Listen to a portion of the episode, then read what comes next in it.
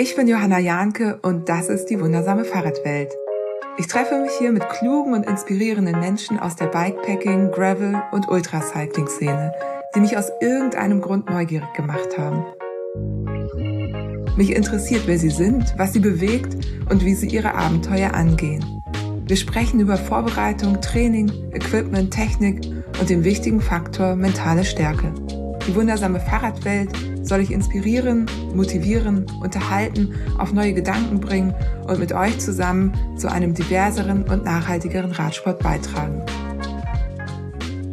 Ja, ich sitze hier, ähm, freue mich total, dass es geklappt hat, zu fünft insgesamt mit vier Menschen, die diese Studie durchgeführt haben, äh, unterschiedliche Rollen dabei hatten. Es war äh, super. Ich habe euch um euren äh, Kurz, äh, um eure Kurzbio gebeten. Jana schrieb nur, ja, mich kennst du ja. Trotzdem äh, möchte ich dich gerne kurz noch mal vorstellen. Jetzt hast du mir gar nicht äh, viel weiteres dazu geschrieben, außer dass du im zweiten Jahr Postdoc bist und das musst du jetzt ergänzen, Jana. Genau, ich bin hier in Innsbruck in der Psychologie, ähm, inzwischen in meinem zweiten Jahr ähm, als Psychologin, als Postdoc tätig. Das heißt, ich habe vor eineinhalb Jahren mein Doktorat hier abgeschlossen und jetzt bin ich in Wissenschaft und Lehre in der Sozialpsychologie tätig. Und meine Rolle in der Studie war vor allem äh, mit die Organisation und dann, wenn es um das Paper ging, die statistische Auswertung ähm, der Daten, die wir gesammelt haben. Darauf kommen wir natürlich noch zu sprechen. Dann hier auch anwesend, auch allen ein Begriff, Fiona Kolbinger. Du hast mir ein bisschen was geschrieben. Geboren und aufgewachsen im Rheinland. Dein Medizinstudium hast du in Heidelberg absolviert. Seit 2019 machst du deine Facharzt-Weiterbildung und Forschung am Uniklinikum Dresden in der Viszeralchirurgie. Seit November 2023 bist du für eine wissenschaftliche Stelle an der Purdue University in Indiana und forscht zu äh, KI-Anwendungen in der Medizin. Mega spannend. Da könnten wir eigentlich jetzt auch einen ganzen Podcast zu aufnehmen, wahrscheinlich. Ja, vielleicht, äh, genau. Ein bisschen anderes Thema, als das Publikum sonst so hört. Aber genau, ja, ich ähm, bin jetzt für eine wissenschaftliche Stelle in den USA und darf hier ein Team aufbauen, eine kleine Forschungsgruppe und das ist äh, total aufregend und ähm, sehr neues Umfeld, ähm, aber auch sehr interessant. Sehr cool. Dein Rad hast du aber dabei. Ja, mehrere, selbstverständlich. Aber tatsächlich muss ich gestehen, ich habe mir jetzt kürzlich eine Rolle gekauft, ähm, weil tatsächlich das, ähm, ja, also die Autofahrer in den USA und besonders im Mittleren Westen sind einfach Fahrradfahrer auf der Straße nicht so gewöhnt und die Autos sind deutlich größer. Man wird echt schlechter gesehen und ähm, das Wetter ist jetzt, sage ich mal, im Winter hier auch nicht ähm, kalt und trocken, sondern kalt und nass und das ist einfach äh, total unangenehm. Den Kercher habe ich nämlich nicht mitgenommen, das ist das Problem. In Dresden habe ich immer mein Fahrrad, wenn es dreckig war, mit dem Kercher sauber gemacht nachher. Ich hatte so einen, einen Fahrradkercher, den ich auch echt empfehlen kann. Ähm, aber Genau. da muss ich jetzt hier eine andere Lösung finden. Du bist sonst ja immer gelaufen eigentlich im Winter, ne? Also Rolle war ja absolut überhaupt nicht dein Ding. Ja, doch, das mache ich auch noch. Und äh, tatsächlich habe ich Schwimmen auch hier wieder so ein bisschen entdeckt. Also Schwimmen war ja mein allererster Sport, den ich als Kind mal gemacht habe. So zwischen vier und zehn oder so. Und ähm, die Purdue University ist ähm, wie viele amerikanische Universitäten ja eher so ein, so ein Lebensort als nur ein Ort zum Studieren. Und dementsprechend gibt's hier so ein riesen ähm, Recreative Center, wo, es zum Beispiel auch eine 50 Meter Schwimmbahn gibt und ähm, Wasserball. Wasserballbecken und sowas. Also das ist äh, sportlich extrem gut ausgestattet. Vier Stockwerke hat dieses Zentrum und da kann man sehr, sehr viel Sport auch drin machen ist auch ganz cool. Bisschen unterschiedlich als das, was ich in Dresden gemacht habe an Sport, aber ähm, mal schauen, wie sich das hier entwickelt. Ja, mega. Klingt gut. Der nächste in der Runde ist Andreas, Andreas Kronbichler. Ähm, du bist 1985 in Kufstein geboren, dort aufgewachsen, hast in Innsbruck Medizin studiert und deine Ausbildung zum Internisten und Nephrologen in Innsbruck gemacht. Und außerdem in Jena und Cambridge. Ähm, jetzt bist du Oberarzt in der Nephrologie in Innsbruck. Herzlich willkommen.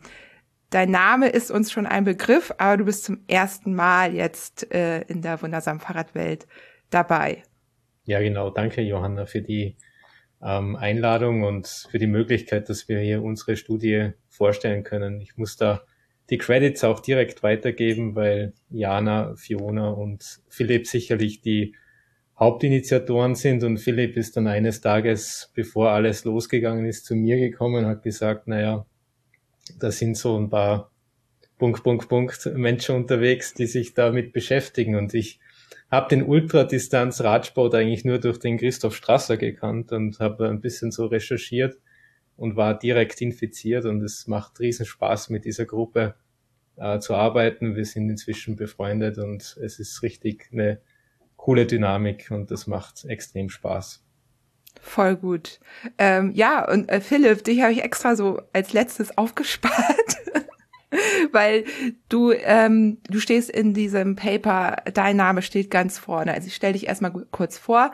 Philipp Gaukler, du bist 1988 in Stuttgart geboren, dort aufgewachsen, hast in Ulm Medizin studiert und bist seit Ende 2016 in Innsbruck, wo du die Ausbildung zum Internisten und Nephrologen abgeschlossen hast. Gemeinsam mit Andreas Krondichter bist du wissenschaftlich im Bereich der immunvermittelnden Nierenerkrankungen unterwegs. Mich freut es extrem, dass wir jetzt in der ganzen Runde, also mit dem Kernteam, wir vier, hier sein können und jetzt endlich ähm, diese Arbeit präsentieren können, die für uns wirklich extrem viel Arbeit für alle vier bedeutet hat und viel Zeit und Aufwand. Und ich glaube, das wird auch in den nächsten Minuten herauskommen. Und es ist auch gut, dass wir zusammen da sind, weil ähm, da, ich stehe da zwar vorne, aber letzten Endes haben wir alle äh, extrem viel rein investiert, ähm, von Anfang bis Ende. Und ich freue mich, dass wir das jetzt alles durchgehen können. Das ist ein tolles Projekt.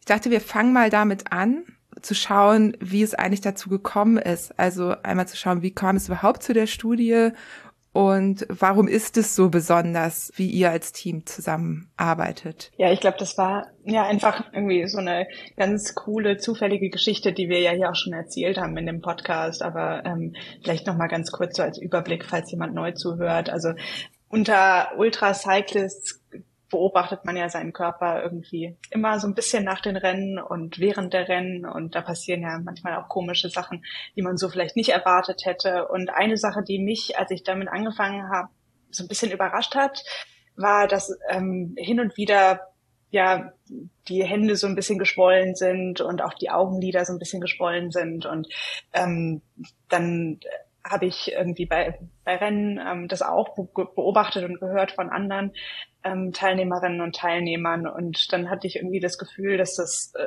ja mehr irgendwie so ein, so ein Muster ist als ein Einzelfall. Ja, und dann haben wir, Johanna, ich glaube vor inzwischen fast drei Jahren wahrscheinlich, drei Jahren, denke ich, darüber geredet in diesem Podcast im Herbst irgendwann. Und dann habe ich einfach so ganz lapidar ähm, gesagt, ja, ach irgendwie ich habe so ein paar Ideen, woran das liegen könnte. Das war alles so ein bisschen medizinisches Grundverständnis, was ich aus dem Studium wusste und was ich mir so irgendwie zusammengelegt hatte als mögliche Erklärung aus Fallberichten, die ich auch gefunden hatte im Internet mal bei so einer ganz oberflächlichen Recherche. Und da habe ich so lapidar ähm, rausgelassen, wenn ein Nephrologe zuhört, dann soll er oder sie sich mal bitte melden und dann gucken wir mal dahinter und steigen ein bisschen tiefer ein. Ja, und dann hat, glaube ich, Jana das gehört und Jana und Philipp ähm, kannten sich schon länger und waren schon länger gut befreundet. Und ähm, so, ja, hat dann Philipp davon Bescheid bekommen und ähm, irgendwie ging es dann alles ganz schnell ja. Ähm, und wir haben uns zusammengesetzt und diese erste Fragebogenstudie konzipiert. Das war vor drei Jahren ungefähr. Und vor drei Jahren ähm, haben wir dann, wir dachten uns einfach, wir müssen einfach mal rausfinden, wie viele Leute das eigentlich haben. Also ob das wirklich Einzelfälle sind oder ein Muster. Und ähm, wir wollten auch den Aufwand erstmal gering halten, das Ganze eher so pilotmäßig ähm, lostreten und gucken, was dabei rauskommt. Und wir kannten uns damals ja auch noch gar nicht. Also wir wussten ja auch noch selber überhaupt nicht, wie wir die anderen einschätzen sollen. Kann man mit denen gut zusammenarbeiten? Kommt man mit denen persönlich klar? Was ist ja auch ganz wichtig. Und dann lief das aber total super. Und irgendwie innerhalb von zwei Monaten oder so haben wir diesen Fragebogen konzipiert, online gestellt, über 1000 Antworten darauf bekommen dann ganz schnell ausgewertet und eine Publikation geschrieben und eingereicht. Und ich glaube, das hat uns alle so ein bisschen überrascht, ähm, in was für einem rasanten Tempo das voranging. Und ähm, ja, und die Ergebnisse waren auch total überzeugend, weil nämlich total viele Leute, über die Hälfte der Teilnehmenden angegeben ähm, hat, dass, dass sie solche Symptome bei sich sehen, wenn sie lange Strecken ähm, fahren dem Fahrrad. Auf jeden Fall war dann dieses Ergebnis für uns, glaube ich, der ausschlaggebende Punkt und auch die große Motivation, da noch tiefer zu gehen.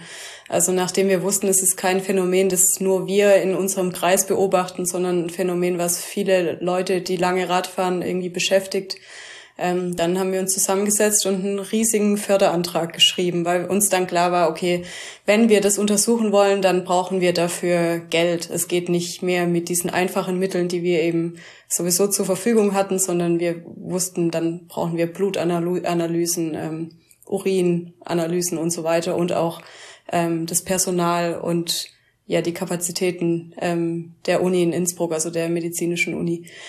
Und genau, dann haben wir uns an diesen Förderantrag geschrieben mit einer gewissen Naivität, würde ich fast sagen. Gott sei Dank, die sich am Ende als gewinnbringend für uns herausgestellt hatte. Aber für ähm, Philipp, der das Ganze dann vor allem in die Hand genommen hat, war das, glaube ich, auch das erste Projekt dieser Art. Und ähm, er hat das wahnsinnig gut gemacht. Und wir haben ja dann diesen Antrag aufgestellt, ähm, hatten noch zwei Projektpartner und dann kam so ein großer Stein ins Rollen.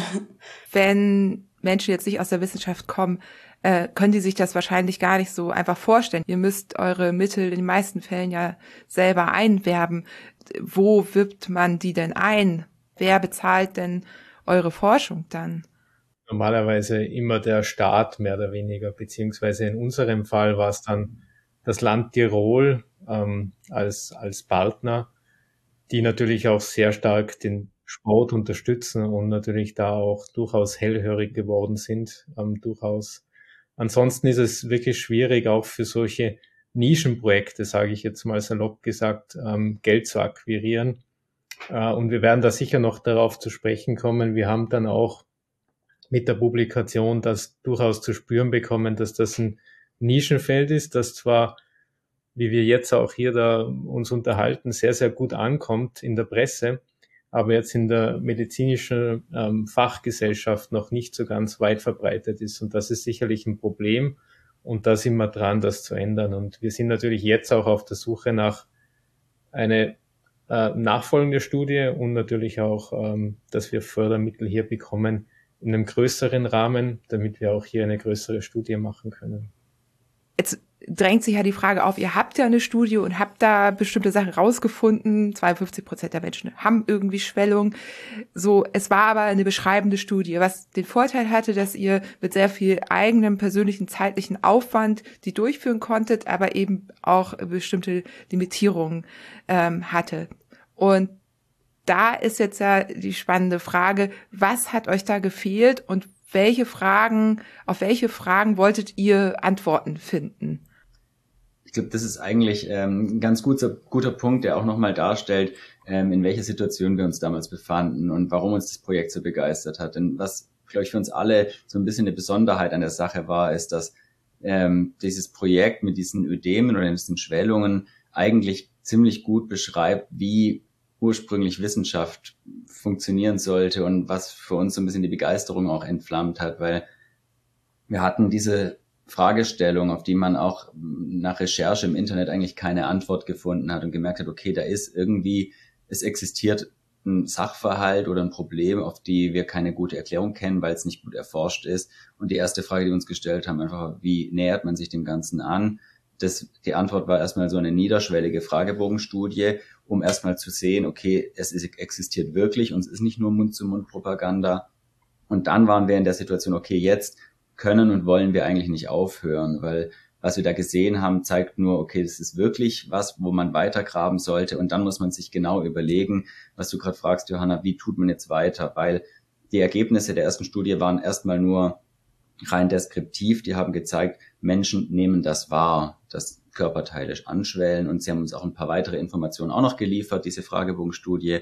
Letzten Endes waren es aber immer nur Beobachtungen der einzelnen Teilnehmenden. Wir wussten nicht, existieren diese Ödeme wirklich oder ist es vielleicht eine Sache der Wahrnehmung? Also das mussten wir erstmal objektivieren quasi, schauen, kommt es zu Schwellungen oder nicht. Und dann mussten wir das natürlich ähm, um, um das zu sehen, erstmal in einem echten Rennen oder in einer Imitation eines Rennens ähm, beurteilen. Dann war die Frage, macht man das jetzt wirklich in einem Rennen mit vielen Teilnehmenden? Da ist man wiederum limitiert an Untersuchungen ähm, hinsichtlich des Mechanismus, was steckt da dahinter, weil man weniger Untersuchungen machen kann. Deswegen war für uns die Entscheidung, da zu sagen, wir nehmen erstmal eine kleinere Kohorte und schauen uns die aber ganz genau an. Wir gucken, passiert irgendwelche Veränderungen des Flüssigkeitshaushaltes im weitesten Sinne. Das ist auch das, worum wir Nephrologen, Nephrologinnen uns im weitesten Sinn auch kümmern, weil die Niere eben ein Hauptregulator für den Flüssigkeitshaushalt im Körper ist. Und deswegen hat auch die Fiona damals in dem Podcast nach Nephrologen gefragt. Ähm, und, und wollten uns einfach ganz genau anschauen, was passiert eigentlich mit dem Elektrolyt und dem Flüssigkeitshaushalt während und nachdem man so eine Belastung gemacht hat. Und um da einfach wirklich gute Insights zu bekommen, muss man viele, viele Untersuchungen und äh, Diagnostika machen. Und deswegen war die Idee, das in so einer kleinen Pilotstudie erstmal zu machen. Das war quasi der logische nächste Schritt für uns, den wir planen wollten. Heißt die äh, Pilot, weil es eure Pilotstudie war? Ja, aber auch weil viel gepinkelt wurde. ich weiß, auf Instagram gab es ganz viele Bilder mit so Kanistern mit gelblicher Flüssigkeit. Das ist Urin. Na, vielleicht können wir ja einfach mal durchsprechen, was wir eigentlich gemacht haben. Also ähm, was so ja. eigentlich genau die, die Bestandteile der Studie waren, oder? Ähm, also einfach, damit wir ja. mal eine kurze Idee bekommen. Mhm. Sehr gerne. Ja. Ähm, ich habe auch eine Stimme eines Teilnehmers äh, zugespielt bekommen von Jana. Wollen wir uns die mal anhören und ihr ergänzt dann? Ja, perfekt. So ein paar Wochen nach den Three Peaks fragte mich Diana, ob ich Lust hätte, an der Studie teilzunehmen und ich war sofort begeistert. Denn ich hatte im Ziel in Barcelona selbst ziemlich gruselige Schwellungen an den Knöcheln gehabt und fand deswegen die Idee einfach super interessant. Ja, und die Aussicht im September eine Woche um Innsbruck rumzuradeln ist natürlich immer verlockend. Ähm, als es dann losging, da fühlte sich erstmal alles an wie so ein extrem gut organisiertes Cycling-Event. Wir Teilnehmer, wir wohnten alle in einem wirklich schönen Hostel in der Altstadt in Innsbruck. Äh, es gab sofort diese magische Stimmung, alle waren irgendwie voller Vorfreude und aufgeregt. Es gab Kappen mit Startnummern, ja, das war schon cool, aber am nächsten Tag merkte man dann eben, dass es nicht nur ein Cycling-Event war, denn wir wurden dann alle ja, buchstäblich auf Herz und Nieren untersucht mit allen möglichen Blutabnahmen, Urinproben, Bioimpedanzmessungen, so einem ja, abgefahrenen 3D-Ultraschall vom Herzen, wo man das so hoch aufgelöst schlagen sehen konnte. Äh, ja, und das Spektakulärste war vielleicht so eine 24-Stunden-Urinsammlung, wo man ständig so einen zweieinhalb Liter Kanister bei sich hatte, in dem man ja wirklich alles aufbewahren sollte, was man irgendwie so pinkelte. ich glaube, äh, ich glaube, manche haben sogar drei Kanister gebraucht. Es war schon, ja, äh, war ein bisschen gewöhnungsbedürftig. Ähm, ja, dann gab es noch eine Einweisung in die Sachen, die wir unterwegs dokumentieren sollten. Äh, also wirklich alles, was wir an Essen und Getränken zu uns nahmen, ähm, also die Art der Nahrung und wie viel davon. Ähm, dann bei jedem Pinkeln äh, eine Messung, wo man also praktisch in Becher pinkelte und dann so ein, so ein elektronisches Messgerät da reinhielt. Äh, und natürlich regelmäßige Messungen hinsichtlich der Schwellungen an Beinen, Armen, Händen und ja, wenn es besonders spektakulär war, dann konnte man auch so einen verquollenen Selfie machen. Als wir dann losradelten, da wurde mir erstmal bewusst, wie aufwendig das eigentlich alles ist. Und in einem Rennen wäre mir das alles viel zu stressig gewesen, weil man ja wirklich alles dokumentieren musste. Und ja, äh, auf dem Rad ist man ja eigentlich die ganze Zeit. Und ja, normalerweise steige ich beim Pinkeln ja noch nicht mal so richtig vom Rad ab. Deswegen war es auch ganz gut, dass ich die ersten drei Tage mit Jana und Gerald zusammen nach Triest und wieder zurück unterwegs war, einfach um so ein bisschen reinzukommen in die Dokumentation und auch nichts zu vergessen. Als wir dann wieder zurück in Innsbruck waren, dann gab es eigentlich nur ein paar schnelle Urin- und Blutabnahmen und dann ging es auch direkt wieder weiter nach wenigen Stunden. Äh, ich hatte dann noch eine echt super schöne zweitägige Solorunde über Bernina, Stelvio und Timmelsjoch. Das Wetter hat auch super mitgespielt. Es war so ein wunderschönes, stabiles Herbstwetter. Ähm, ja, und danach in Innsbruck gab es dann, also als wir dann endgültig in Innsbruck wieder ankamen, gab es dann die gleichen Untersuchungen wie beim Start und auch wieder diese 24 Stunden Urinsammlung. Also insgesamt fand ich es super beeindruckend, wie gut das alles organisiert war. Denn es ist ja nicht so, dass man einfach losradelt und äh, zwischendurch ein paar Daten aufzeichnet und dann seine Statistik macht, äh, sondern es steckt ja unglaublich viel dahinter. Also von der finanziellen Förderung des Projekts über äh, das medizinische Personal, dann die Messgeräte, die alle dabei hatten, aber natürlich auch die Rekrutierung und die Versorgung der Versuchskaninchen. Die haben sich nämlich sehr, sehr gut um uns gekümmert und ich muss sagen, also wenn die Fiona und die Jana ein Event organisieren würden, dann wäre ich sofort dabei. Das war nämlich echt eine super Woche und ja, in dem Fall dann auch noch für eine gute Sache. Cycling in the Name of Science war echt cool. Also ich sehe da definitiv eine neue Eventkategorie im Ultracycling. Wie hat, habt ihr das oder wie hab, haben die Teilnehmenden das gemacht mit diesen Kanistern? Wie habt ihr das transportiert? Nicht auf dem Fahrrad, also es ging ja nur darum, davor und danach. Ah, okay. Ja. Also 24 Stunden lang war dann nicht auf dem Fahrrad. Genau, ja. Also während der Fahrradtour haben die ähm, Teilnehmenden das, wie der Thomas richtig übrigens total schön beschrieben hat, danke, ähm, hatten die Teilnehmer so ähm, Point-of-Care-Devices dabei, also die so groß waren wie, ich würde sagen, so ein altes Nokia-Phone ungefähr.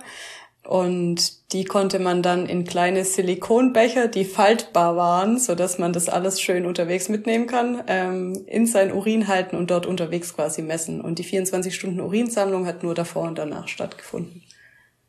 Dazu muss man sagen, Andreas und ich waren wahrscheinlich beide ein bisschen überrascht, dass jetzt dieses Highlight der Studie scheinbar für alle der 24-Stunden-Sammelurin war, was für uns ein bisschen täglich Brot ist, will ich nicht sagen, aber wir schon eigentlich ständig machen. Und ähm, wir haben wirklich relativ viele aufwendige Untersuchungen gemacht und äh, eine komplizierte Methodik gehabt. Und das ist eigentlich eher das unspektakulärere jetzt für, für uns, aber es war natürlich ähm, ist, äh, glaube ich, am lebhaftesten in der Erinnerung aller geblieben, wie man jetzt zumindest merkt, ja. Und genau wie richtig gesagt, das ist, dient eigentlich nur dem, am Anfang und am Ende vor und nach der Radfahrt, um die genaue Nierenfunktion und die genaue Ausscheidung von verschiedenen Substanzen valider zu messen als im Einmal-Urin.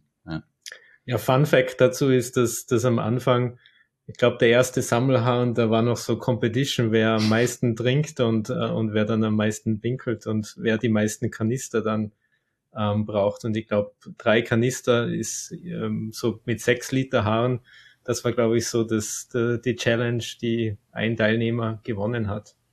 24 Stunden Sammelhaaren macht man, um die Nierenfunktion, also die Kreatinin-basierte Nierenfunktion ähm, idealerweise zu bestimmen.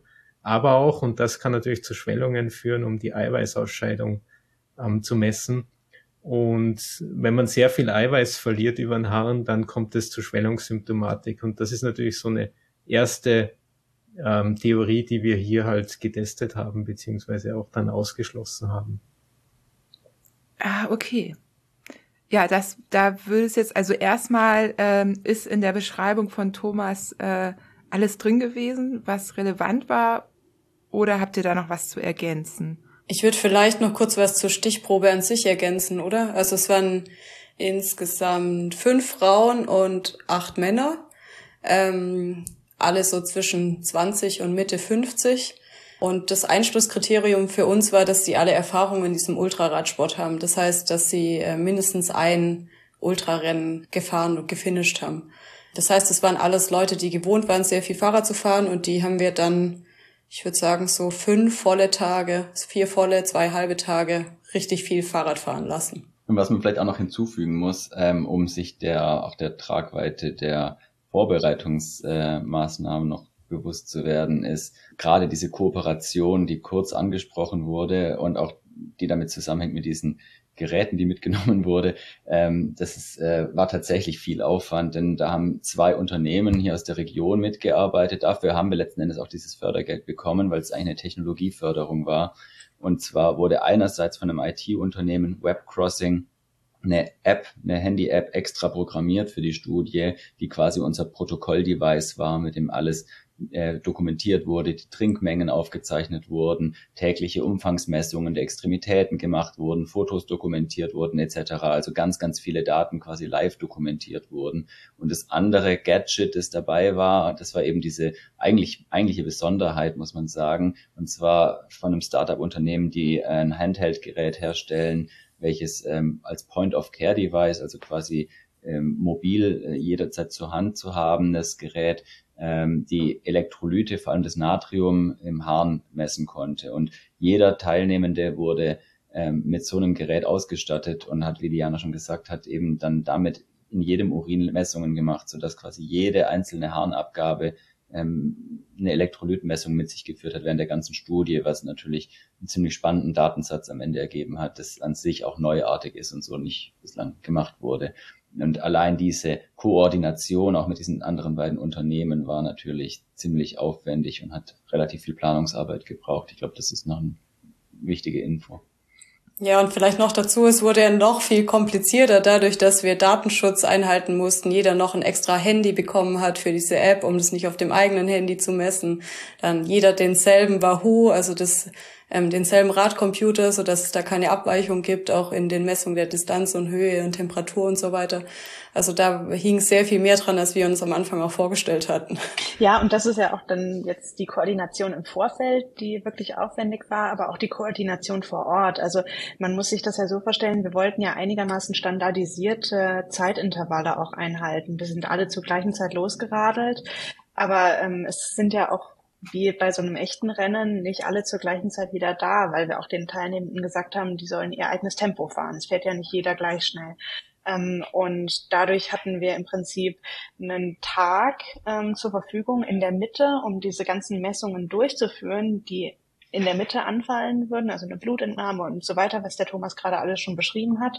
Ähm, aber das muss dann natürlich auch mit mehreren koordiniert werden. Also zu einem Zeitpunkt kommen fünf gleichzeitig an und zum nächsten Zeitpunkt ist wieder eine Pause von drei Stunden. Und wir wollten ja die Leute auch nicht ewig aufhalten. Also die Idee war, dass wir das dann schon auch relativ ähm, zeitnah und glatt durchbekommen, diese ganzen Untersuchungen. Und dafür mussten wir letztlich diese Teams, die die ganzen Untersuchungen durchgeführt haben, bereitstellen und paratstellen für eine längere Zeit als eigentlich rein für die Arbeit benötigt. Und das gleiche dann natürlich auch nochmal am Ende der Studie, vor allem mit diesem Herzultraschall. Also man muss sich das so vorstellen, eine Blutentnahme dauert ja vielleicht mal fünf Minuten mit Vorbereitung, dann eine Urinprobe klappt nicht immer sofort, was weiß ich, dauert auch noch mal ein paar Minuten. Dann gibt man das ab und dann geht man ins andere Gebäude, um diesen Herzultraschall zu bekommen. Das dauert vielleicht 20 Minuten. Dann hatten wir noch ein EKG über eine halbe Stunde aufgezeichnet. Also das, das läppert sich zusammen an Zeit und das ist auch dann genau das. Also ich würde es genau unterschreiben, wie der Thomas das beschrieben hat. In einem Rennen ist das in diesem Ausmaß nicht komplett durchführbar. Also ähm, da müsste man sich auf jeden Fall fokussieren, wenn man sowas in einem Rennen evaluieren wollte in irgendeiner Form. Aber nochmal, um auch alle HörerInnen mitzunehmen. Was waren denn die Fragen, die ihr euch gestellt habt? Also wir haben jetzt die Schwellung äh, einmal, ähm, dann ähm, äh, Wasserhaushalt, äh, Natron im Wasser. Ich meine, das ist ja auch eine spannende Frage, weil es ja auch dieses Phänomen von dem zu viel Trinken gibt, was ja durchaus auch gefährlich sein kann. Die dritte Sache war die Body Composition. Äh, könnt ihr da irgendwie in in einfachen Worten ähm, sagen, was habt ihr euch für eine Frage gestellt und seid ihr dem äh, dann auf die Schliche gekommen? Ich glaube, zentral hier ist natürlich, es dreht sich alles um Ödeme, also Schwellungen. Und das ist der zentrale Punkt gewesen. Und dem entgegnest du im Prinzip multimodal, indem du mehr oder weniger die Probandinnen, Probanden auf Herz und Nieren testest, so wie es der Thomas schon erwähnt hat. Und das ist, glaube ich, das Wesentliche. Die Niere ist ein unfassbar komplexes Organ. Jeder Mensch produziert pro Tag ungefähr 180 Liter Primärharn. Von dem scheidet man ungefähr zwei Liter am Tag aus. Das heißt, der Harn wird durchaus konzentriert. Es wird sehr viel sogenannt rückresorbiert im Verlauf ähm, des Organs und unter anderem auch natürlich Natrium. Das ist ganz wichtig. Und man wird sich erwarten, wenn jemand halt zu viel trinkt, beziehungsweise auch Natrium über den Schweiß verliert, dass man sehr, sehr minimale Natriummengen im Harn findet und dann auch die Harnmenge dementsprechend niedrig ist. Und, und so dreht sich eigentlich alles irgendwie um diese zwei Organe und dann halt um die Schwellungssymptomatik. Und dem sind wir halt mit verschiedenen Untersuchungen ähm, entgegengekommen. Also sprich halt Bluthaaren, dann dieser Herzultraschall, dann auch die Bioimpedanzmessung, aber auch natürlich ähm, nicht nur die subjektive Wahrnehmung der Schwellung, aber auch dann im Prinzip Fotos äh, während des während ähm, der, der die Probandinnen Probanden am Weg waren, aber auch danach. Und da hat man dann auch gesehen, dass viele von den Self Selfies, die genommen wurden, ganz andere Schwellungen ähm, zeigen, als zum Beispiel, wie sie dann vor mir gestanden sind und ich dann mehr oder weniger von den ähm, Sprunggelenken, Gesichtern Fotos gemacht habe. Da war eigentlich wenig Schwellung zu sehen. Aber am Feld oder im Feld dann deutlich mehr, muss man sagen. Also was wir, was wir dann gemacht haben, war, also wir hatten wahnsinnig viele Fotos von den Leuten, die wir dann ein bisschen standardisiert hatten, also so zugeschnitten, dass sie alle gleich symmetrisch waren, ähm, sie schwarz-weiß gefärbt und so weiter und hatten die vermischt, also randomisiert. Und dann hatten wir 20 Mediziner und Medizinerinnen, die ähm, geratet haben, ähm, ob sie Schwellung sehen und wie stark. Und ähm, genau, da hat man dann recht eindeutig gesehen, dass der Peak der Schwellung in den Gesichtern so zwischen dem ja, dritten und vierten Tag lagen. Ähm, das war für uns extrem spannend, weil das auch tatsächlich der Tag war oder der Zeitpunkt war, der in der Fragebogenstudie ähm, am häufigsten angegeben wurde. Und das war, glaube ich, für uns auch ja ein ja ein wie soll ich sagen ein ein Hinweis, dass wir da ein Match gefunden haben, also dass wir, dass es kein Zufall ist und dass es passiert. Und dann, ähm, dann war natürlich spannend, was da medizinisch zugrunde liegt. Genau, also letzten Endes, um es nochmal vielleicht äh, auf den Punkt zu bringen, Ziel war wirklich dieses den Volumen, also die Flüssigkeitsregulation irgendwie festzustellen. Und es geht nicht einfach mit einer Messung und dann weiß man's. Ähm, und vor allem haben alle Messungen irgendwie Vor- und Nachteile und hinken vielleicht in gewissen Weisen. Es gibt immer Limitationen und deswegen haben wir ganz viele verschiedene Art und Weisen benutzt, um herauszufinden, äh, ob das alles in die gleiche Richtung geht und ob wir ähm, letzten Endes mit verschiedenen Wegen, mit diesem multimodalen Ansatz, wie der Andi gesagt hat, am Ende irgendwie eine runde Sache oder ein eindeutiges Bild finden können. Und letzten Endes ist es so, wie jetzt schon, ein Result wurde jetzt schon angesprochen, tatsächlich wurden äh, in einem objektiven äh, Rating von Fotos gesehen, dass es Schwellungen im Gesichtsbereich gab. Ähnliches, ähnliche Tendenzen haben wir dann auch gesehen, was äh, die Extremitätenmessungen anging. Also da hat man gesehen, dass ähm, die Umfänge, die täglich gemessen wurden von den Extremitäten, also von Armen und Beinen, Fingern, Sprunggelenken, Handgelenken, auch in gewissen Körperpartien im Verlauf zugenommen haben ähm, also die Umfänge vor allem vom Finger, vom Sprunggelenk, vom Handgelenk mehr wurden über die Zeit. Dann allein schon diese Tatsache, dass die Umfänge zunehmen, ist an sich schon auffallend, wenn man sich überlegt, dass man vor allem in diesen Bereichen, wo jetzt nicht irgendwelche Muskeln sind, zum Beispiel im Handgelenk oder im Sprunggelenk, wo eigentlich der ganze Umfang nur aus Knochen besteht, der sich in der Größe nicht groß ändern kann und drumherum liegt nur Haut und Gewebe. Das heißt, wenn da der Umfang, vielleicht auch noch Fettgewebe, wo man erwarten würde, wenn, dann nimmt es ab, dann würde man eigentlich, wenn da jetzt nicht zu einer Wassereinlagerung kommt, müsste es zu einer Umfangsabnahme kommen oder vielleicht gleich bleiben. Das heißt, eine Umfangszunahme, gerade in solchen Körperpartien, muss eigentlich notwendigerweise mit einer Wassereinlagerung einhergehen. Also das waren an, von daher schon relativ interessante Zeichen, dass wir das gesehen haben. Und dann haben wir viele Untersuchungen gemacht, die uns, die eigentlich zeigen sollten, haben wir wirklich mehr Flüssigkeit im Körper. Und eine, eine Untersuchungsmethode, die uns da viel geholfen hat und die interessant war, war eben diese sogenannte Bioimpedanzmessung. Das haben wir jetzt schon öfters gehört, den Begriff, das ist letzten Endes eine Waage, die stellt man sich drauf und die kann Körperzusammensetzung bestimmen, also den Anteil von Fett, Muskelmasse und von Flüssigkeit im Körper ähm, grob bestimmen. Die haben wir seriell, also nacheinander zu den drei Zeitpunkten oder vier Zeitpunkten mit der Recovery-Analyse dann durchgeführt. Und was man da schon gesehen hat, Punkt eins ist, dass das Körpergewicht stabil bleibt. Da gab es keine signifikante Dynamik. Für die Einzelnen eventuell schon, aber wir reden bei allen Messungen jetzt über die Mittelwerte von allen 13 Teilnehmenden. Und da haben wir ein stabiles Körpergewicht gesehen, keine Veränderung, was an sich schon allein das ein spannender Befund ist, muss man sagen. Weil wenn man über Ultradistanzathletinnen spricht, sowohl Läufer als auch Radfahrer, ähm, dann wird zumindest, wenn man sich Guideline-Empfehlungen anguckt für solche Sportlerinnen, eigentlich empfohlen, dass der Körper über so eine lange Distanzbelastung eigentlich abnehmen sollte. Also Körpergewicht stabil geblieben, schon mal interessant. Und wenn man sich jetzt die Körperzusammensetzungen anschaut, sieht man eben, dass die Fettmenge abgenommen hat, also die Fettmasse, Fettanteil im Körper abgenommen hat, was jetzt keine große Überraschung war. Die Muskelmasse hat etwas zugenommen, das Muskelvolumen und äh, das Gesamtkörperwasser und das extrazelluläre Wasser, das ist das, die Flüssigkeit, die sich nicht innerhalb der Zellen, sondern außerhalb, zum Beispiel im Blut oder in freien Räumen befindet, die hat deutlich zugenommen. Das Gesamtkörperwasser um etwa im Schnitt zwei Liter, was auch schon eine relevante Menge ist. Also das war so quasi der erste Baustein in diesen mechanistischen Betrachtungen. Ähm, da haben wir gesehen, okay, Gewicht bleibt stabil, Gesamtkörperwasser nimmt zu.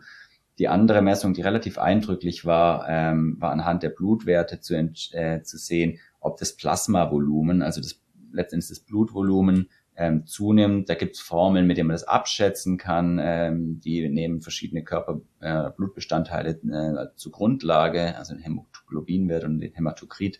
Und anhand von der Dynamik dieser Werte kann man abschätzen, ob das Blut sich verdünnt, also ausdehnt ähm, oder nicht. Und da hat man eine knapp 20-prozentige Zunahme vom Blutvolumen gesehen oder vom Plasmavolumen.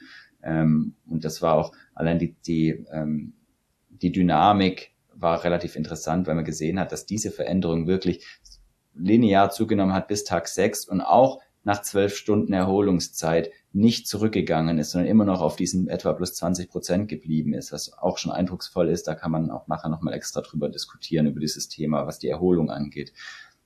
Also Plasmavolumen, Blutvolumen hat auch zugenommen, das passt auch zu den anderen Beobachtungen. Und wenn wir eben über zirkulierendes, also mh, hm, sich in den Blutbahnen befindende Flüssigkeitsvolumen redet, dann ist es immer interessant, den Blick auf das Herz zu lenken.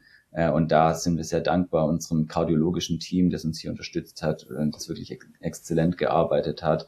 Und da haben wir eben einerseits eben die Herzultraschalluntersuchungen bekommen äh, zu mehreren Zeitpunkten und wir haben uns ähm, gewisse Blutwerte, die die Herzfunktion oder die Herzbelastung ausdrücken, auch angeschaut. Und das der relevanteste Parameter, der sogenannte NT-proBNP. Das ist ein Marker, den wir Kliniker ähm, in der Regel nutzen, um Herzbelastungszeichen, zum Beispiel bei Patienten mit einer Pumpschwäche des Herzens, äh, zu untersuchen. Das ist ein Marker, der wird freigesetzt, wenn die Herzkammern, Herzhöhlen gedehnt werden, also beansprucht werden, und dann wird der ins Blut freigesetzt.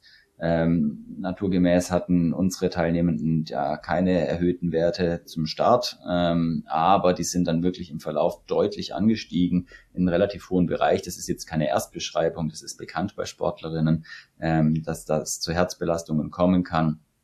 Ähm, die sind dann auch, haben sich danach wieder erholt, relativ rasch. Ähm, aber wir haben eben diese schon ausgeprägte Herzbelastung gesehen, was natürlich auch zu dem äh, zunehmenden Blutvolumen passt und wir haben korrespondierend dazu auch gesehen, dass die Herzhöhlen, vor allem hier besonders prägnant die rechte Herzkammer und der rechten Vorhof, auch zugenommen haben an Volumen, ähm, was eigentlich einfach nur ein Anpassungszeichen ist von dem Herz, das einfach mit mehr Volumen jetzt umgehen muss und mit mehr Blut arbeiten muss. Allein aber diese Tatsache zeigt natürlich, dass die Fahrer während wir das gesehen haben, nicht dehydriert sind, also ähm, Blutmangel gehabt haben und hätten mehr trinken müssen, sondern eher im Gegenteil, da war echt eine Menge Blut im Körper drin und das Herz hatte gut zu arbeiten damit. Ja. Ob das jetzt zu viel ist oder da muss, das ist ein anderes Thema, aber es war viel und es passt in eigentlich den ganzen Kontext, den wir sonst gesehen haben. Und jeder Mensch hat auch außerhalb des Blutsystems Flüssigkeit, auch außerhalb der Zellen. Das brauchen wir. Das brauchen wir einfach, damit auch das Gewebe stabil ist. In, in gesunden äh, subkutanen, also dem Gewebe unter der Haut ist auch Flüssigkeit drin. Das hat jeder. Ähm, das ist halt gebunden an der Eiweißkomplexe. Aber das kann natürlich zunehmen und das nimmt zum Beispiel zu, wenn man, das hat vielleicht auch jeder schon mal ein bisschen festgestellt, wenn man in einem Langstreckenflug sitzt, abgeknickte Beine hat, ewig sitzt, der ganze Druck von der ähm, vom der Gravitation quasi nach unten den venösen Rücktransport vom Blut aus den Beinen wieder hoch erschwert, dann, dann kann mal über die Dauer einfach Blut rausgepresst werden aus den Blutgefäßen. Das Blut bleibt drin, aber das quasi ähm, Wasser, vereinfacht gesagt, ähm, ist dann im Gewebe drin, ohne Blutzellen, ohne Eiweißteile und sonst was. Und dann schwillt es einfach ein bisschen an, wird dicker und das nennen wir dann Ödem. Und hat das irgendeinen Vorteil für mich? Weil eigentlich macht der Körper ja in solchen Situationen Sachen, die gut für mich sind und mich irgendwie am Leben erhalten sollen unter Belastung. Oder ist es irgendwie eher andersrum, eine Art Abfallprodukt und der Körper will mir eigentlich sagen, nee, hör mal lieber auf, mach mal langsamer. Ja, das ist eine exzellente Frage und damit greifst du eigentlich schon ein bisschen was vorweg, ähm, wenn wir darüber sprechen, ob wir Ideen haben, wieso das Ganze geschieht und was dazu führt, dass das passiert. Und ich glaube, die Frage kann man nur teils, teils beantworten. Definitiv ist das meiste, was der Körper in so Situationen tut, erstmal richtig und gut. Und das nennt man physiologischer Anpassungsprozess. Das heißt, wenn wir unserem Körper irgendwas zumuten, dann reagiert er darauf mit einer Reaktion, damit er das am besten bewältigt. Und das macht immer Sinn. Die Frage ist halt, ob das Sinn macht, das Ganze, diesen Belastungsprozess so lange fortzuführen äh, und ob es dann irgendwann immer noch gut für den Körper ist und äh, nicht nur gut für die Belastung. Aber ähm, letzten Endes ist, macht es wahrscheinlich Sinn, dass der Körper sich erstmal Flüssigkeit holt. Das macht allein schon deshalb Sinn, wenn man sich überlegt, man beginnt Rad zu fahren, die Blutgefäße in allen Muskeln und in der Haut gehen auf, ja, die, die erweitern sich, der Druck im Gesamtkreislauf lässt nach. Wir brauchen mehr Blut in den ganzen Muskeln, vor allem in den Beinen, und wir brauchen auch mehr Blut in der Haut, um zum Beispiel Wärme abzugeben, die unser Körper generiert. Dadurch brauchen wir einfach viel mehr Flüssigkeit, die erstmal durch den Körper durchzirkuliert und dafür brauchen wir auch erstmal ähm, mehr Blut im Körper. Das ist ein ganz normaler Prozess und der ist auch gut so gewisser Anteil entsteht wahrscheinlich auch als wirklich, wie du sagst, als Abbauprodukt, denn tatsächlich entsteht auch Wasser im Körper durch Abbau von verschiedenen ähm, Energiereserven. Ja, also wir haben relativ viel Glykogenspeicher, das sind quasi die Kohlenhydratpakete, ähm, die wir im Körper als ähm, Reservelager haben, wenn wir Energie brauchen, bevor das Fett angegriffen wird. Und eigentlich der Abbau von jedem, jeder Art von Energiesubstrat, den wir im Körper haben, der erzeugt Wasser. Das wird oft gar nicht so richtig beachtet, aber tatsächlich entsteht schon ohne dass wir trinken und Wasser zu uns führen, entsteht schon allein durch den Stoffwechsel Wasser im Körper und wird mehr. Also ein bisschen ist es wahrscheinlich auch Abbauprodukt. Ich glaube, ganz wichtig ist, dass wir noch im Hinterkopf behalten, dass diese Studie ähm, ja wirklich nur 13 Probandinnen und Probanden beinhaltet hat. Das heißt, alles, was wir jetzt gesagt haben, wie der Philipp gerade gesagt hat, müssen wir unter großem Vorbehalt betrachten. Und also wir haben genügend Datenpunkte gesammelt, dass wir uns mit dem, was wir in der Publikation schreiben, sicher sind und ähm, dass wir wissen, was wir in dieser Kohorte beschreiben können ähm, an Probandinnen und Probanden, aber wir wissen noch nicht ganz genau, wie repräsentativ diese Kohorte wirklich war für ähm, die Gesamtmenge an ähm, Ultraradsportlerinnen und Radsportlern. Und ähm, ja, also deswegen, da sind noch offene Fragen und es gibt auch noch Fragen, zum Beispiel, was für eine Rolle Ernährung spielt. Spielt die Salzaufnahme eine Rolle? Ähm, also soll man sich eher salzig ernähren? Also Handlungsanweisungen können wir noch nicht wirklich daraus ableiten an diesem Punkt. Es ist wichtig, dass das eine reine Beobachtungsstudie war. Wir haben ähm, bis auf fahrt Rad, ähm, so viel und so schnell ihr wollt in dieser Zeit, ähm, keine Anweisungen gegeben an unsere Probandinnen und Probanden. Also wir haben nichts zur Trinkmenge gesagt, wir haben nichts zur Ernährung gesagt und so weiter. Das heißt, ähm, bis wir da irgendwelche Tipps geben könnten, ähm, ist es noch, da fehlen uns noch ein paar Puzzlestücke. Und was wäre dann so ein nächster Schritt? Jetzt? Also, dass ihr beim nächsten Mal tatsächlich vorgibt, was gegessen wird und getrunken wird? Das hängt ganz von der Fragestellung ab, die wir wirklich adressieren wollen. Das ist natürlich äh, wieder eine richtig gute Frage. Letzten Endes muss man wirklich jede weitere Studie genau danach ausrichten, was man genau wissen will. Das heißt, man muss sich wirklich erst die Frage ganz klar machen und dann muss man die Studiengestaltung danach ähm, orientieren wenn man sagt, man will genau wissen, welchen Einfluss hat die Trinkstrategie, die Trinkmenge, dann muss man die Studie danach ausrichten und zum Beispiel zwei Gruppen gestalten und die vergleichen. Und das ist auch genau der Punkt, äh, das ist ganz wichtig, dass die Fiona das betont. Ähm, die Aussagen, die wir mit unserer Studie machen können, sind sehr limitiert. Die sind sehr interessant, weil sie erste wirklich gute Rückschlüsse geben in so einer Kohorte, die bisher gefehlt haben und zumindest mal zeigen, dass, dass die nicht Anzeichen machen, dass sie jetzt austrocknen und dehydrieren, sondern eher das Gegenteil passiert. Ich glaube, das können wir ziemlich sicher sagen. Und wir haben auch ein paar Indizien, was, was da möglicherweise zugrunde liegen könnte, aber das sind nicht mehr als Indizien und Hypothesen. Alles weitere fehlt da einfach wirklich die Gewichtung der Gruppe.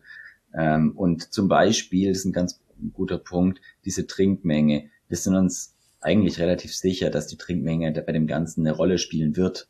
Das muss fast so sein und es gibt ganz viele andere Studien, die das auch zeigen ähm, in einem anderen Kontext. Ähm, Aber unsere Studie war überhaupt nicht dafür ausgelegt, den Einfluss der Trinkmenge genau zu untersuchen. Und also wir haben dafür kontrolliert, aber wir haben sie nicht also wir haben die Leute so viel trinken lassen, wie sie wollen. Und dann war das, ähm, niemand hat außerordentlich viel oder überhaupt nichts getrunken. Deswegen, ähm, sorry. Also ich wollte nur sagen, wir haben dafür in den statistischen Analysen durchaus kontrolliert, aber es gab eben keine oder kaum. Genau, Varianz. und das wollte ich jetzt eben sagen, dass, dass ja. eben die Trinkmengen unserer Kohorte, wir haben es dann untersucht, es hatte aber keinen signifikanten Einfluss auf diese ganzen Parameter, die die Überwässerung angezeigt haben. Was wiederum, daraus dürfen wir nicht schließen, dass die Trinkmenge keine Rolle spielt, sondern einfach, dass man es eben nochmal gezielter untersuchen muss. Ja, und ich glaube, das, Schwierige bei der Planung von einer weiteren Studie ist sicher, wenn man sagt, man vergleicht zwei Gruppen und eine Gruppe darf zum Beispiel zwei Liter am Tag trinken, die, ein, die andere eher liberal, aber dann natürlich diese, die in diesem Arm sind, die nur zwei Liter trinken dürfen, wenn die dann ein extremes Durstgefühl haben, kann man nicht sagen, sie dürfen nichts mehr trinken, weil sie hier in diese Gruppe randomisiert sind. Das ist sicherlich extrem schwierig und ich glaube, das, das klingt sehr trivial, aber mit solchen Sachen wirst du konfrontiert, wenn du Folgestudien planst. Ähm, und natürlich wollen wir idealerweise eine Folgestudie mit zwei Gruppen machen, mit einer Gruppe, die ein bisschen mehr kontrolliert ist und die andere halt eher liberal und das halt im Rahmen von einem Rennen, wo sich wirklich jeder maximal anstrengt und natürlich auch das simuliert. Ich glaube, das wäre natürlich das ideale Szenario für uns. Ja. Ich glaube, ein großer Vorteil wäre ja überhaupt, das in einem echten Rennsetting zu sehen. Also wir haben jetzt, die Leute sind ähm, fünf bis sechs Tage Rad gefahren, die sind auch sehr viel Rad gefahren, also so zwischen, ich glaube, 60 und 80 Stunden oder zwischen 50 und 80 Stunden. Das war schon ordentlich, was die gefahren sind. Also ähm, ich glaube 250 Kilometer und 4000 Höhenmeter im Durchschnitt am Tag. Also ähm, trotzdem wissen wir, dass wir also in einem Rennen vielleicht anders oder noch mehr fahren würden und dass die Bedingungen da eben noch andere sind. Und natürlich könnten wir in einem Rennsetting noch sehr viel mehr Leute erreichen, was die Repräsentativität wiederum erhöhen würde. Ähm, und vielleicht passiert da ja auch schon natürlicherweise eine gewisse Varianz, wer wie viel trinkt. Ähm, in einem Rennsetting ist natürlich schwierig, sowas vorzugeben, vor allem wenn es ein echtes Rennen sein soll. Also niemand würde da in dieser Bedingung landen wollen, wo man übermäßig viel oder überhaupt nichts trinken darf. Deswegen geht es natürlich da auch irgendwie um die Umsetzbarkeit. Aber wir sind, also ich glaube, ein Ziel, von ähm, dem wir uns irgendwie einig sind und was wahrscheinlich auch umsetzbar wäre, ähm, wäre das tatsächlich in einer größeren Kohorte, in einem wirklichen Rennsetting ähm, bisschen geschmälert, was die medizinischen Analysen angeht natürlich, ähm, aber mit ähnlichen Parametern zumindest umsetzen würden. Ja. Fiona, wolltest du da noch ergänzen? Nee, ich wollte genau das Gleiche sagen, dass wir halt in einem Rennsetting einfach den Rennverlauf nicht beeinflussen dürfen. Das ist natürlich total wichtig und das ist in den Grundstatuten dieses äh, unsupported Ultracycling Radsports so tief verankert, dass äh, ja alle gleiche Bedingungen haben, wenn sie an der Startlinie stehen. Und da, damit wollen wir natürlich nicht interferieren mit so einer Studie. Ähm, deswegen ähm, kann ich mir sehr gut vorstellen, dass wir dieses Zwei-Gruppen-Setting jetzt erstmal, also das kommt mir persönlich schwieriger umsetzbar vor ähm, als das Rennsetting an sich, ähm, wenn wir da eine Art beobachtende ähm, Studie dieser Rennkohorte ähm, aufsetzen würden. Also allein die größere Fallzahl in einem solchen Rennen würde uns ähm, eine viel höhere, man sagt, statistische Power geben. Also mit 13 Leuten, da kann uns Jana sicher noch viel mehr drüber erzählen, mit 13 Leuten eine Statistik zu berechnen, ist ähm, äh, sehr ja beeinträchtigt, so ein bisschen methodisch ähm, oder ja im Prinzip nicht äh, nicht ganz so einfach durchführbar wie mit einer größeren Anzahl ähm, Probandinnen und Probanden. Ja, und ein weiterer Punkt war ja, dass wir eigentlich gern Geschlechterunterschiede genauso ähm, betrachten würden. Und das war jetzt in unserem Fall einfach nicht möglich. Ähm, wobei das ähm, immerhin ähm, hatten wir einige Frauen, was bisher in der, in der Wissenschaft, also in der Literatur dazu sehr wenig beschrieben war. Aber da spezifisch Geschlechterunterschiede anzustellen, dazu bräuchten wir auf jeden Fall ähm, noch mehr Frauen. Und auch natürlich Alter ist natürlich auch immer so eine Geschichte. Ich glaube, in so einem Setting, wo jeder an sein Limit geht, kommen so Fehlfunktionen des Körpers, ähm, das unter Anführungszeichen sicherlich besser heraus, als wenn man jetzt so sagt, okay, man plant sowas, jeder kommt wieder nach Innsbruck retour und fährt dann wieder weiter. Ich glaube, wenn jeder ans Limit geht über Tage, dass man dann sicherlich ausgeprägtere Veränderungen sehen werden von den Ergebnissen, die der Philipp da im Detail ähm, sehr gut erläutert hat. Aber also dann einmal kurz, man könnte natürlich ein Rennen äh, ja genauso, man muss ja nicht in ein vorhandenes Rennen reingehen, sondern man könnte genau so ein Rennen so gestalten, dass es ja euren Ansprüchen dann gerecht wird. Ein Race for Science quasi. Ja, das wollte ich nämlich vorhin sagen. Ähm, da, da hättet ihr bestimmt viele äh, Interessenten. Ja, ja, ich glaube auch. Ich glaube, die Frage ist so ein bisschen auch, wie wir unsere Zeit managen, um sowas zu organisieren. Also ähm, es ist nicht so, dass wir darüber noch nie nachgedacht hätten. Ich glaube, das würde uns alle irgendwie total reizen, sowas speziell dafür zu organisieren. Und ähm, genau, man muss, glaube ich, immer auch noch im Hinterkopf behalten, dass das für uns alle so ein ganz bisschen Freizeitforschung ist. Ähm, auch wenn das total toll ist, das Projekt und ähm, wir da total viel Leidenschaft reinstecken und das sehr gerne machen. Ähm. Und im Grunde kommen wir da ja wieder zu diesem Punkt äh, Nischenwissenschaft. Also ihr macht da was ganz Großartiges, ihr brennt dafür, das äh, ist so, Fiona hat mal gesagt, so Bilderbuchwissenschaft, ähm, so aus der eigenen Idee heraus, aus dem eigenen Interesse daraus heraus über äh, Fachgrenzen hinweg, also interdisziplinär. Ähm, und trotzdem gibt's da, ähm, Andi, hattest du ja schon gesagt am Anfang eben auch Herausforderungen. Philipp, glaube ich, hat schlaflose Nächte gehabt. Er hat bei elf Journalen eingereicht. Und Journale funktionieren so, dass es alles um Zitierungen, es geht alles um Zitierungen. Umso mehr man zitiert wird, umso besser der sogenannte Impact-Faktor. Das ist im Prinzip so ein ähm, eine Zahl, an denen Journalen halt so gemessen wird. Und da geht es nur um Zitierungen. Und das heißt, so allgemein Sachen, wie zum Beispiel Covid-19 am Anfang, wird sehr häufig zitiert. Das nehmen dann hochkarätige Journale sozusagen. Und dann, umso länger die Pandemie geht, keinen interessiert's mehr, wird's auch nichts mehr in so einem hochkarätigen Journal publiziert. Und genau das gleiche Problem haben wir im Prinzip mit der Studie gehabt, dass viele gesagt haben, super interessant, ähm, aber dann halt die Gutachter auch durchaus das kritisch hinterfragt haben und dann die Journale auch basierend darauf das halt ablehnen. Nichtsdestotrotz habe ich auch in der Nephrologischen Society auch von vielen sogenannten Superstars der Szene gehört, wie cool sie die Studie finden. Und äh, wir haben auch die Studie schon mal so beim paar Bier äh, bei unserem Nephrologenkongress in, in Mailand diskutiert gehabt, bei den sogenannten jungen Nephrologen. Und die haben es auch alle extrem cool gefunden, weil viele von denen natürlich auch Ausdauersport machen. Aber für die breite Menge und für Zitierungen, für die Journale ist es extrem schwierig. Und ich glaube, wenn wir starten damit und wenn wir mehr machen, dann wird es auch irgendwie besser gehen. Aber wie die Fiona und Jana schon erwähnt haben, für das braucht es dann natürlich auch diese ähm, größeren Kohorten, wo man das auch dann in einem anderen Setting misst und dann halt auch eventuell Vergleichskohorten hat und damit das Ganze etwas besser zementiert wird, aber auch, dass die Leute sehen, dass diese ähm, bisschen, ähm, wie soll ich sagen, outside the box Wissenschaft auch dann mehr wird und sich mehr dafür interessieren. Das ist ganz wichtig. Sollen wir noch eine Anekdote nennen, wie euer Chef ähm, in der Nephrologie in Innsbruck reagiert hatte auf die Daten der Teilnehmenden? Ja, er hat, er, er hat den Kopf geschüttelt und äh, nur gemeint, ähm, das sollte man nicht machen. so, ich glaube, ähm, er war ziemlich ähm, erstaunt, dass gesunde junge Menschen ähm, sich derartigen Belastungen ohne Beobachtung ja. sonst aussetzen. Also ich glaube, ähm, es war durchaus auch beeindruckend für für Leute, die sonst damit nichts zu tun haben aus dem klinischen ja, Bereich. Nicht allein die Resonanz, die haben wir schon öfters mitbekommen. Ja, es war auch meine erste, mein erster Gedanke. Und man muss auch dazu sagen, unser Chef ist wirklich ein guter Nephrologe, also der meint es ernst, wenn er sagt, das ist nicht gesund.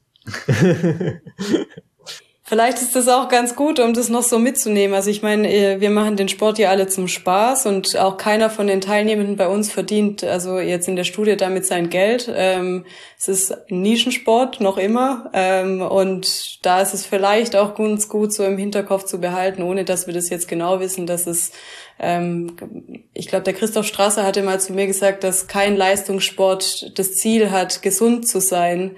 Und das finde ich, sind ganz kluge Worte, weil ich glaube, dass mit dem, was wir beobachtet haben, ähm, wir nicht sagen können, wie gesund oder ungesund es jetzt auf lange Sicht ist und ähm, dass es auch vielleicht ein Appell ist, sich durchaus richtig vorzubereiten und ähm, das so im Hinterkopf zu haben.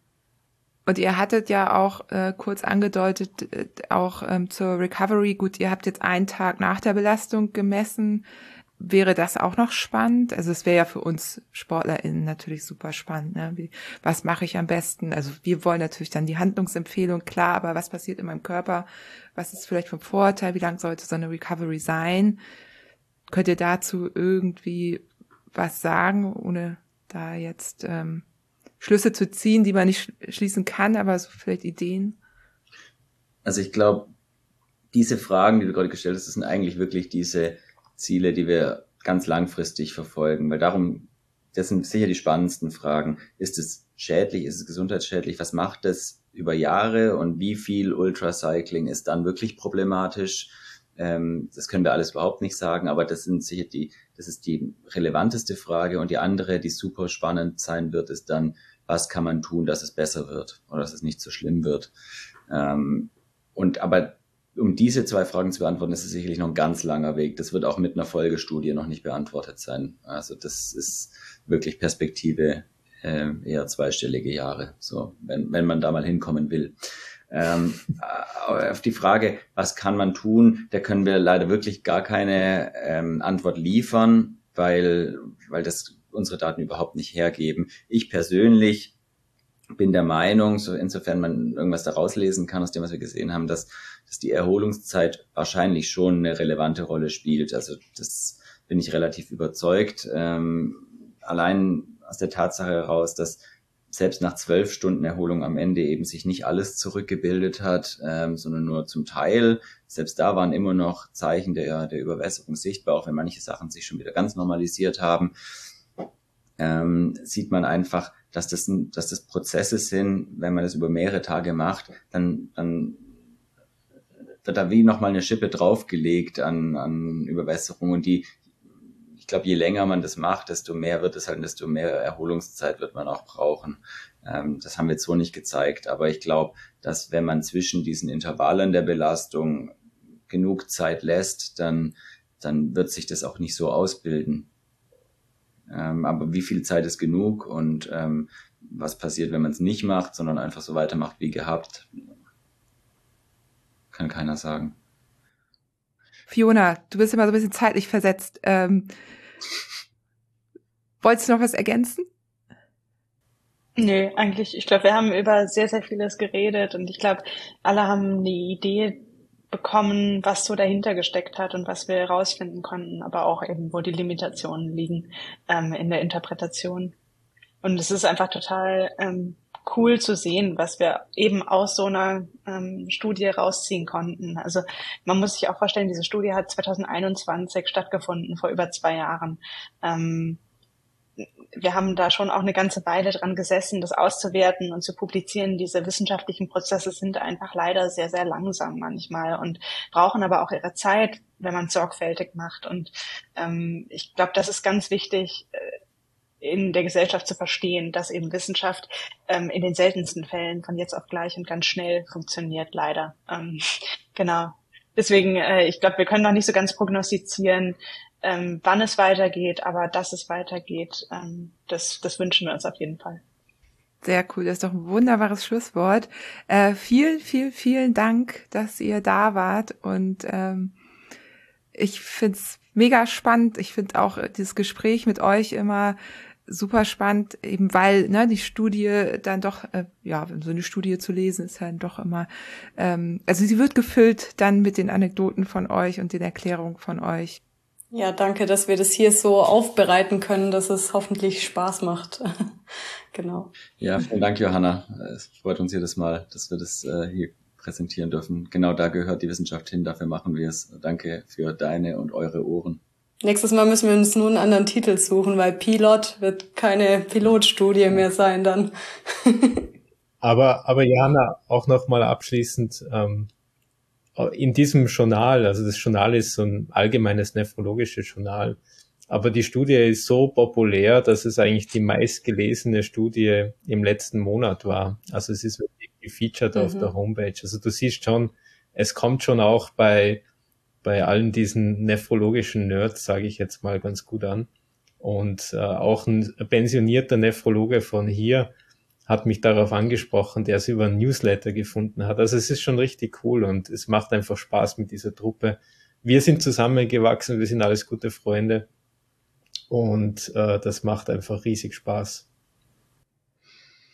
Ja, ich wollte nur noch mal sagen, dass mich an der Stelle auch noch mal bei, ähm, oder wir uns bei allen anderen, die da mitgemacht haben, wirklich äh, bedanken wollen und müssen. Die ganzen Namen, die dazwischen stehen, waren extrem wichtig und auch die Namen, die nicht auf dem Papier stehen, ähm, sind einfach viele dabei gewesen und die, die es möglich gemacht haben und die sehr viel reingesteckt haben. Also. Und letztendlich auch die Teilnehmerinnen natürlich ganz klar ja, die zumindest versucht haben, so wie im Rennen zu fahren. Voll gut. Bis zum nächsten Mal. Dann. Danke. Ciao, ciao. ciao. Tschüss.